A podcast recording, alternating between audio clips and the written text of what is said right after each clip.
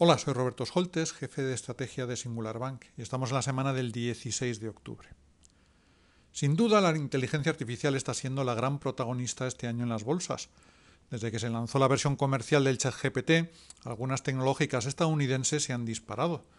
De hecho, si quitáramos a los magníficos 7, el Standard Poor's 500 estaría en negativo.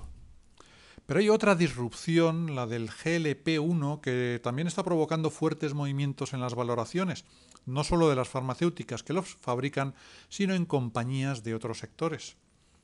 Y al igual que la inteligencia artificial, puede que las cotizaciones estén descontando un futuro que puede ser aún muy lejano y que incluso podría no llegar a producirse.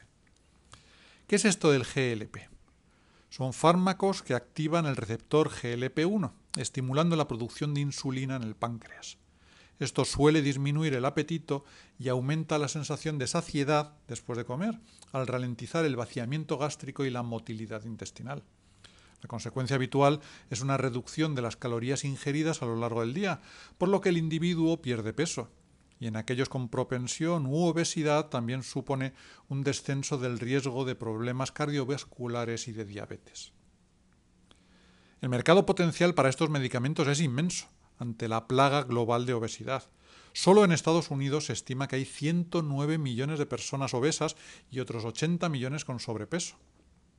Las cifras de negocio que se proyectan son mareantes, explicando que Eli Lilly y Novo Nordisk estén subiendo más de un 50% este año, aumentando entre las dos su capitalización bursátil en casi 400.000 millones de euros y convirtiendo a la empresa danesa en la más valiosa de Europa.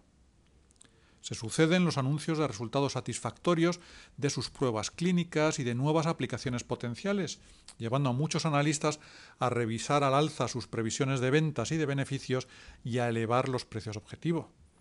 El tiempo dirá si esas expectativas son realistas, al final, como en otras revoluciones, mucho dependerá de si los precios bajan lo suficiente para hacerlo accesible a los usuarios potenciales, porque el tratamiento cuesta unos 1.000 euros al mes, indefinidamente además, para evitar el efecto rebote.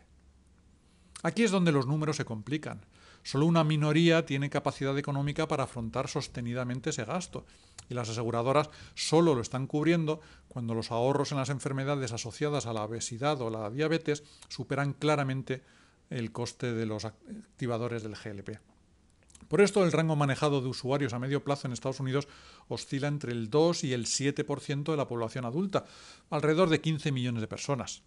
Solo una rebaja sustancial de los precios de venta podría convertirlos en medicamentos de uso generalizado y cubiertos por los sistemas sanitarios públicos y por las aseguradoras privadas, algo que no sucederá pronto. Precisamente por tratarse de una disrupción que tardará años en materializarse, sorprende la reacción tan negativa de los negocios potencialmente afectados por una menor ingesta de calorías.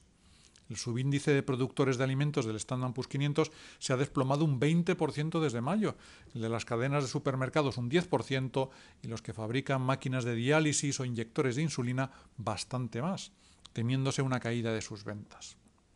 También los Nestlé, Danone, Unilever han perdido terreno en un periodo en el que las incertidumbres económica y geopolítica propiciarían el refugio en negocios defensivos.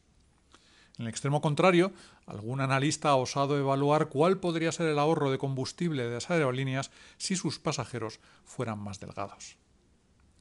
Como ven, al igual que en cualquier disrupción, las expectativas suelen ir por delante de la realidad.